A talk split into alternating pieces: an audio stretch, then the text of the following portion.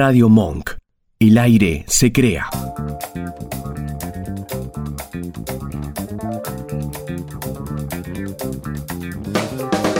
En mayo de 2019, el gobierno del expresidente Mauricio Macri habilitó el uso de las pistolas Taser mediante una resolución publicada en el Boletín Oficial. En el texto, la entonces ministra de Seguridad Patricia Bullrich instruyó a las autoridades de las cuatro fuerzas federales a que implementaran cursos de capacitación para el uso de estas armas eléctricas. Además, en ese momento el gobierno ordenó la compra de 300 pistolas Taser. El 24 de diciembre de 2019, bajo la administración de Sabina Frederick, en el Ministerio de Seguridad Nacional, se derogó esta resolución y se ordenó que estas armas fueran usadas solamente por miembros de los cuerpos especiales de las fuerzas federales para casos como secuestros y toma de rehenes. Las pistolas Taser disparan dos dardos que provocan una descarga eléctrica que puede llegar a 50.000 voltios. El efecto es una paralización muscular que incapacita a la persona por un periodo breve. La discusión por este tipo de arma comenzó con una prueba piloto durante la gestión de Mauricio Macri como jefe de gobierno porteño y con Guillermo Montenegro como ministro de Seguridad. En ese momento se compró un número pequeño de Taser X26 para probarlas. Eran cinco en total, pero su uso nunca llegó a implementarse por diversos procesos judiciales que se antepusieron para impedirlo. Las Taser son rechazadas por los organismos de derechos humanos, por organizaciones sociales y otras entidades con el argumento de que producir una descarga eléctrica sobre alguien es un acto de tortura y que las personas con determinados factores de riesgo corren peligro de vida. En la actualidad, dentro del macrismo hay un extendido consenso para utilizarlas, y en el actual gobierno hay discrepancias sobre su uso. Mientras que el ministro de Seguridad Nacional, Aníbal Fernández, se mostró en contra, hay dirigentes como el ministro de Seguridad de la provincia de Buenos Aires, Sergio Berni, y el diputado Leandro Santoro, que respaldan su implementación. Soy Ana Clara Escurra Mariani y hoy vamos a hablar con Luis Petri, diputado nacional de la Unión Cívica Radical por Mendoza, y con María del Carmen Verdú, abogada y referente de la Coordinadora contra la Represión Policial e Institucional, conocida como CORREPI. Pistolas Taser. ¿En qué quedamos? Luis, presentaste un proyecto de ley para autorizar y regular el uso de las pistolas Taser ¿Por qué crees importante que se discuta y se apruebe un proyecto así? Bueno, primero porque a partir de diciembre del 2019, y bien asumió Sabina Frederick al frente del Ministerio de Seguridad, derogó los protocolos de uso de armas de fuego y armas no letales y generó, claro, estaba una laguna que es imprescindible regular y, y autorizar fundamentalmente el funcionamiento de pistolas Taser este, armas no letales, eh, para posibilitar que sean utilizadas tanto por las fuerzas de seguridad nacionales como por las fuerzas de seguridad eh, provinciales en donde exista un protocolo con normas claras a la hora de utilizarlas, con capacitación para el personal policial para hacer uso de ellas y en donde estas armas no letales han demostrado su utilidad particularmente cuando se trata de lugares cerrados o con gran afluencia de gente donde no resulta conveniente, por ejemplo, el uso de armas de fuego y por eso nosotros creemos que es imprescindible que la ley establezca en qué casos, bajo qué circunstancias pueden utilizarse y deben utilizarse las armas no letales por parte de las fuerzas de, seguridad nacionales. Marcabas entonces un matiz en esto ¿Crees que las armas de uso no letales tendrían que ser utilizadas bajo distintos estándares y protocolos a los que deberían ser utilizadas las armas de fuego o con los que vienen siendo utilizadas las armas de fuego? Sí, por supuesto. Lo que se hace es autorizar el uso de armas no letales en las mismas condiciones que se utilizan las armas de fuego, esto es, bajo los mismos estándares y con los mismos requisitos y la misma rigurosidad a la hora de utilizarla, pero claro está en situaciones en donde es inconveniente el uso de arma de fuego por el peligro para terceros que puede, puede conllevar eh, su utilización, ¿no? María del Carmen, ¿qué opinas de la discusión que se da por la implementación o no de las TASER? el tema de las TASER reaparece periódicamente en el debate público, sobre todo en periodos preelectorales. Fíjate que ahora que pasaron las elecciones se olvidaron de las TASER y en cambio estuvieron muy en boga antes de las PASO, antes de las legislativas generales, y si rastreas para atrás dos, cuatro, seis años vas a encontrar el mismo escenario. Lo que pasa es que es un discursito que permite justamente abroquelar esos sectores a los que se seduce con el manodurismo, el punitivismo extremo. Y esto, insisto, ni siquiera de estos últimos cuatro o cinco años, las primeras notas en las que salíamos desde Correpi a confrontar con los argumentos a favor del uso de estas picanas eléctricas portátiles, las podés rastrear a principios de este siglo, cuando ya, ya entonces había voces que las promocionaban. ¿Consideras que en realidad hay menos personas a favor de lo que parecería justamente cuando el calendario habla de próximas elecciones? Lamentablemente, en Ciudad de Buenos Aires sabemos que tenemos como mínimo un 17%, que es lo que sacó mi ley, más el, la mitad de los votos que sacó el macrismo, juntos, juntos por el cambio, ya no sé ni cómo se llaman, que naturalmente lo están avalando, y por lo que pudimos escuchar, incluso en los debates de candidatos, también dentro de la estructura tan variopinta del Frente de Todos hay quienes como Santoro defienden su uso. En este punto a, nosotros y nosotras desde Correpi la cuestión de la masividad no es lo que nos preocupa. Ya sabes que no es por ese lado que tomamos las decisiones de de qué estamos a favor o de qué en contra. Yo decía antes, es una picana portátil no tengo por qué estar eligiendo en esta especie de dicotomía que te plantean cada vez que sucede un episodio como el de Chano, por ejemplo, entre ligar un balazo o ligar una descarga eléctrica. No tengo por qué elegir entre una u otra. Una descarga eléctrica sobre un cuerpo humano, en nuestro diccionario, es tortura. Y no vamos a avalar que a esta policía se le provea de un elemento de tortura legal más, además de los que ya tienen ilegales. Luis, algunas de las voces que se oponen a la implementación de las TASER dicen que muchas veces es una discusión que vuelve con más fuerza durante las etapas electorales, que cada vez que se discute es previo a una elección, apelando a ciertos argumentos o a ciertos ánimos punitivistas, como por ejemplo otra de las discusiones que es la baja de la edad de punibilidad en los adolescentes, en los menores de 18 años. ¿Qué opinas sobre esto? Yo creo que son discusiones que necesariamente tenemos que saldar que las tenemos que saldar en democracia. Hay deudas pendientes en la democracia y una de las que una de las deudas que tiene el sistema democrático es, por ejemplo, el establecimiento de un régimen penal juvenil. Nosotros tenemos un régimen penal juvenil que data del año 1981, que fracasa todos los días en la República Argentina, que no resocializa, que no reeduca y que eventualmente este, lo único que hace es escalar en las carreras criminales de aquellos menores en conflicto con la ley penal. Está claro que tenemos que discutir un régimen penal juvenil en democracia que, entre otras cosas, no solamente discuta la edad de imputabilidad, teniendo en cuenta que prácticamente la gran mayoría de los países del mundo lo ha fijado a los 14 años, incluso países de la región como Paraguay, como Bolivia, como Chile, como Ecuador, como Colombia, Venezuela, lo han establecido a los 14 años, o países de Europa como Alemania, como Italia, como España, también le han fijado a los 14 años porque se entiende que a partir de allí se comprende la criminalidad del hecho delictual. Y nos asisten razones de justicia, porque claramente cuando la ley establece una edad de imputabilidad alta, como la que establece la Argentina y Cuba, a los 16 años, se clausura la posibilidad de sancionar a los responsables de un hecho criminal particularmente aberrante, grave, dejando con las manos vacías a las víctimas que no solamente son víctimas del delito y fueron despojadas quizás de un familiar, sino que posteriormente cuando van a reclamar justicia son víctimas de esa justicia que no les permite llegar hasta las últimas consecuencias y obtener condenas a los responsables. Yo creo que son discusiones que necesariamente tenemos que dar, son discusiones que este, lo que hacen es mejorar la, la vida y la seguridad de todas y cada una de las personas, dotar de herramientas a las policías, capacitarlas, dotarlas de tecnología, redundan en una mayor seguridad y por el contrario, no hacerlo supone, entre otras cosas, que vivamos la escalada de delito y violencia que actualmente vivimos en la República Argentina. María del Carmen, recién nombrabas el caso de Chano Charpentier, también hay otro caso, el que ocurrió en 2020 en Recoleta, ¿no? donde un hombre con un cuchillo atacó y mató a un policía. Entonces estos casos vuelven a poner sobre la mesa la posibilidad de empezar a implementar las TASER. Eh, ¿Cuál es la solución efectiva, concreta, para encontrar una salida tanto a estos sucesos como para confrontar los argumentos de quienes defienden el uso de las TASER? Mira, son muchísimos más los casos que hay de personas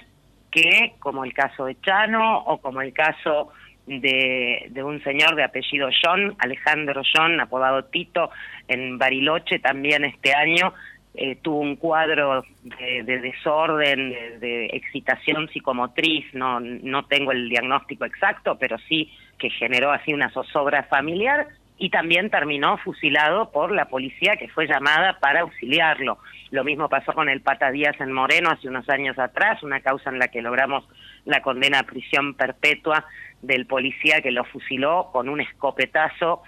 casi a quemarropa en la propia cocina de su casa, en el caso del Pata, estaba borracho, había estado festejando un campeonato de fútbol de no sé qué cosa, llegó borracho a la casa, hizo lío, eh, se tropezó con un mueble, hubo ruidos, gritó y un vecino llamó a la policía creyendo que había un episodio de violencia de género, entraron y lo mataron. Podría seguir cuatro horas contándote casos semejantes de cuadros de afecciones mentales, de situaciones de ebriedad, de meras confusiones, etcétera. Lo que queda claro es que no es la policía quien debe intervenir cuando lo que tenés enfrente es una persona que lo que necesita es asistencia médica y que cuando es necesario aplicar algún tipo de fuerza física para reducir a esa persona por el estado en que se encuentra para poder asistirla, el uso del arma de fuego o de una descarga eléctrica es lo menos adecuado que hay. Justamente los cuadros de psicosis, de excitación psicomotriz o lo que fuere, son una de las opciones en las que está prohibido el uso de la TASER porque justamente esa interacción de un cuadro que puede ser neurológico con la descarga eléctrica tiene muchísimas más probabilidades de desencadenar la muerte. Es uno de los casos en que en Estados Unidos, por ejemplo, está prohibida en los estados que permiten su uso. Entonces, el punto no pasa por decir, bueno, a ver, ¿qué arma le ponemos en la mano? ¿Una 9 milímetros? ¿Una Taser? ¿Un lanzallamas? No, lo que hay que hacer es pensar en qué formas de intervención tienen que tener las fuerzas de seguridad cuando se encuentran frente a una situación de salud mental. Fíjate que tenemos una ley de salud mental muy buena desde lo teórico, pero que al día de hoy, y esto lo denunció la propia sociedad o asociación de medicina de salud mental con el caso de Chano en un muy buen comunicado, no hay ningún tipo de capacitación al personal correspondiente para poder implementar esa ley. Entonces, la tenemos divina colgada en un cuadrito en la pared, pero en la práctica, frente a una persona en esa situación que está requiriendo ayuda, sea o no consciente de eso, lo que hacemos es matarla. María del Carmen, uno de, las, de los argumentos a favor de implementar las TASER es el que dijo más de una vez la ex ministra de Seguridad Patricia Bullrich, la idea de que utilizar un arma no letal siempre es mejor que utilizar una letal. ¿Qué opinas de este argumento? ¿Qué, le dirías a quienes sostienen este argumento? Mira, sería divino si tuviésemos certeza de la no letalidad, pero lo cierto es que no hay ningún arma no letal y si no vayamos a preguntarle a, a Poblete con qué mató a Carlos Fuente Alba, al docente. Era un cartucho de gas lacrimógeno. Definición paradigmática de arma no letal, el gas lacrimógeno. ¿Cuántas muertes tenemos en nuestro archivo de casos registradas con postas de goma disparadas de tal manera que mataron, sin ir más lejos, la compañera Sonia Colman en Benavides. Fue tan cercano el, disparo del proyectil que la mató, le atravesó el corazón. Entonces, no existe tal cosa como un arma no letal y por eso es que decimos la solución no está en reemplazar una por otra, porque si vamos al caso también un bastón, hace no hace dos meses tuvimos un juicio oral en Lomas de Zamora donde logramos una condena a prisión perpetua también de un policía que mató a un chico por una, una discusión en la puerta de un boliche en Lanús, donde el chico este se interpuso para evitar que le pegaran a su tío, que era el que estaba teniendo la discusión, policía lo persiguió 200 metros y cuando lo alcanzó le revolvió el golpazo con la tonfa en la cabeza que le provocó la muerte. Entonces, la tonfa es un arma letal, como lo es el bastón de madera de la cancha con los que mataron a golpes en la tercera del Doque, la tercera de Avellaneda, a Diego Gallardo en enero de 2003. No hay ningún arma no letal. Entonces, si partimos de una falacia, no vamos a llegar jamás a una conclusión. Luis, ¿vos considerás que las fuerzas de seguridad nacionales y provinciales están capacitadas para el uso de las TASER?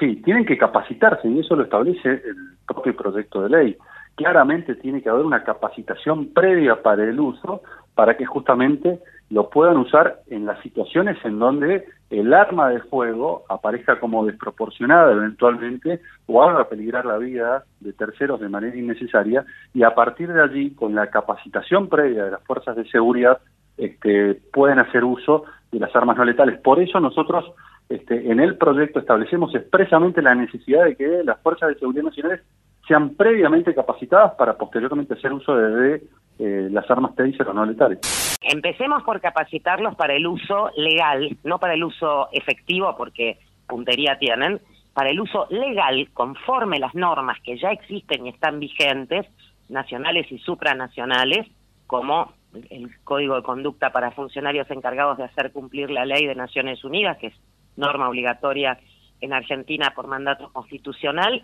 de las armas que ya tienen, de las armas de fuego.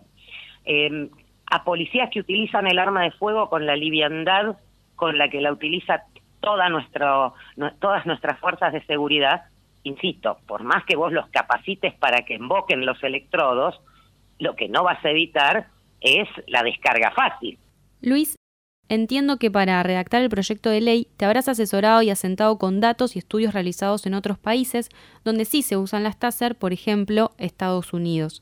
¿Cuáles son esos datos o estudios que podrías resaltar y que a vos te parecen convincentes a la hora de dar este debate? Mira, básicamente nosotros tomamos como base el protocolo de uso de armas no letales que había redactado la por entonces ministra de Seguridad Patricia Bullrich, en donde le hicimos agregados que tenían que ver con la necesidad de que se utilicen las mismas condiciones que se utilizan las armas de fuego y particularmente que se excluya su utilización en estos supuestos que dos personas de mayor edad o eventualmente de, mujeres embarazadas y otras personas que tuviesen alguna imposibilidad o una, alguna repercusión negativa respecto de su uso. Pero en el mundo prácticamente está aceptado y sin discusión respecto de la necesidad de utilización de otro tipo de herramientas no letales para, para evitar eventualmente la muerte de la persona antes del accionar policial. Prácticamente no hay discusión y más de 120 países en el mundo han, han receptado la posibilidad de el uso de armas no letales,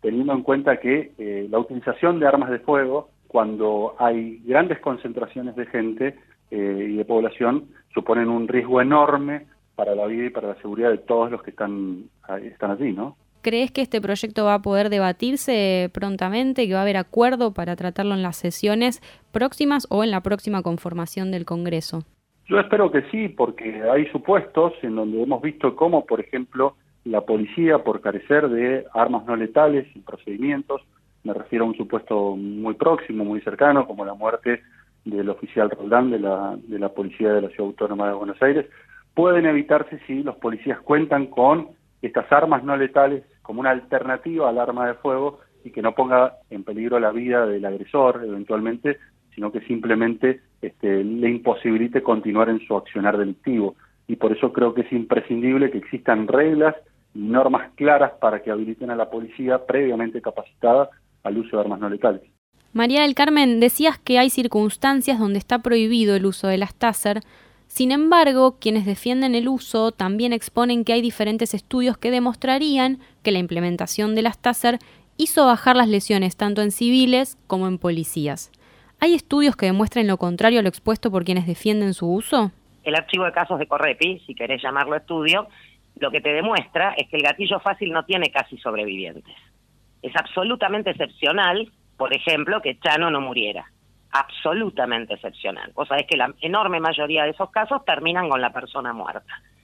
Son contados con los dedos de, una mano, podemos pensar en Carla Lacorte, podemos pensar en el primer pibe que fue baleado por la metropolitana apenas se, se, estrenó, que quedó en silla de ruedas también, igual que Carla, y que además fíjate el tipo de lesiones de las que estamos hablando, con discapacidades permanentes por el resto de sus vidas pero te insisto, de vuelta es eh, la sartén o el fuego. Y respecto de la cuestión de los estudios, no lo dice Correpi. Correpi no se puso a hacer ensayos con Taser para ver si son letales, no son letales, en qué porcentaje, etcétera. Pero sí conocemos y hemos leído, y están a disposición de cualquiera que tenga una computadora conectada a Internet,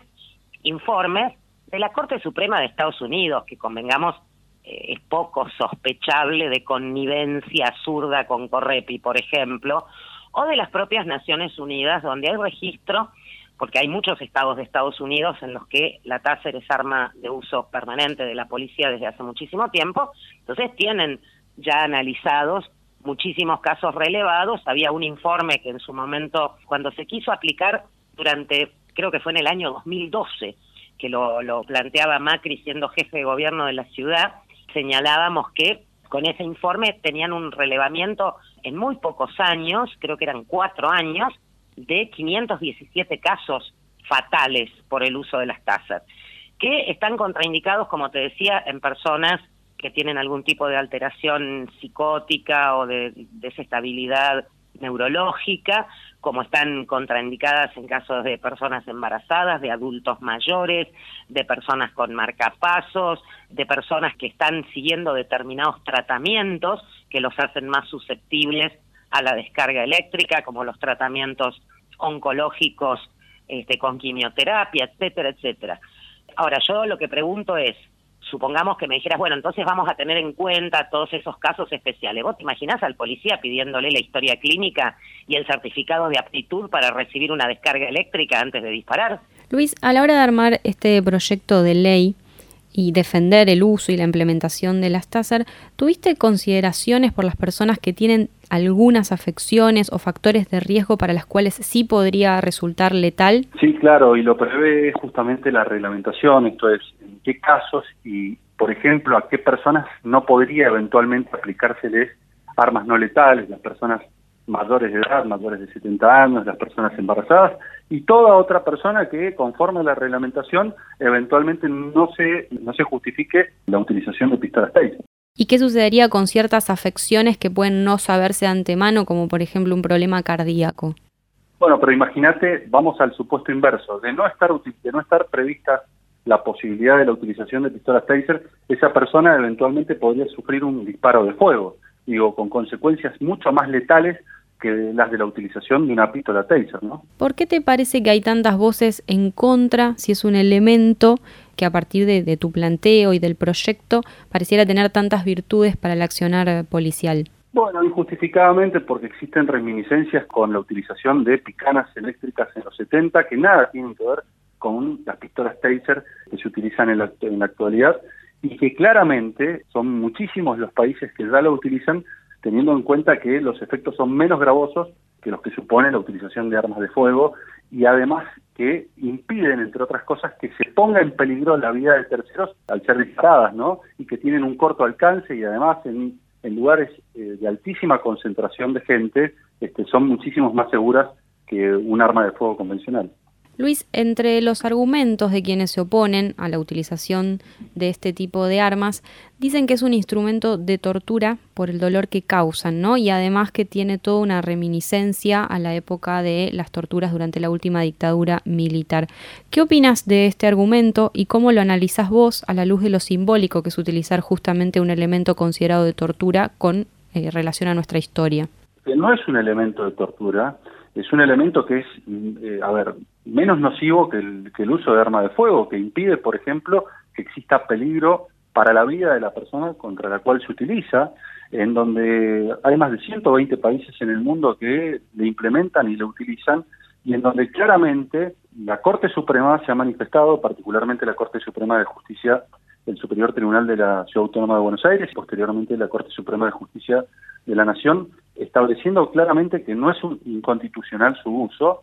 y, muy por el contrario, creo que en determinadas situaciones eh, supone eh, menos gravoso eh, la utilización de pistolas taser o no letales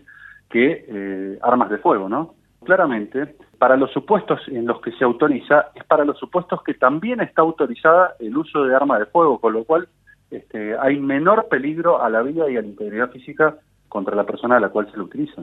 María del Carmen, ¿crees que utilizar las pistolas Taser es un elemento de tortura? ¿Y qué te genera su uso en un país donde justamente durante la última dictadura cívico-militar se utilizaba la picana eléctrica como método de tortura? Justamente por eso es que yo decía en la primera pregunta, no me hagan elegir entre una bala y una descarga eléctrica. Cualquier herramienta cuyo objetivo es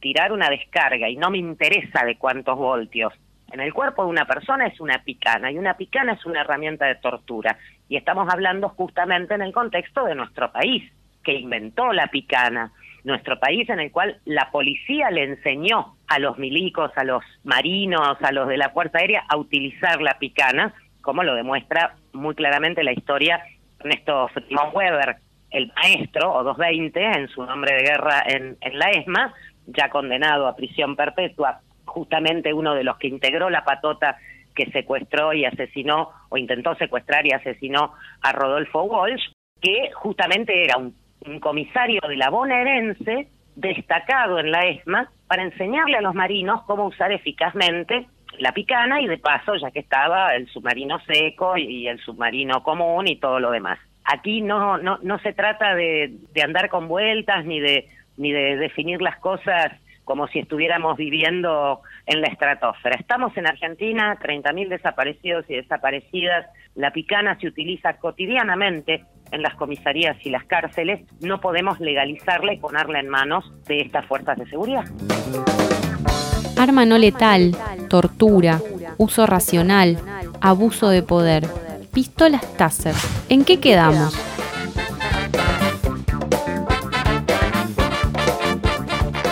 Este podcast es una producción de Moncast, Norman Flores, Rosaura Barleta y quien les habla, Ana Clara Escurra Mariani. Si te gusta lo que hacemos, puedes colaborar entrando a cafecito app barra en qué quedamos.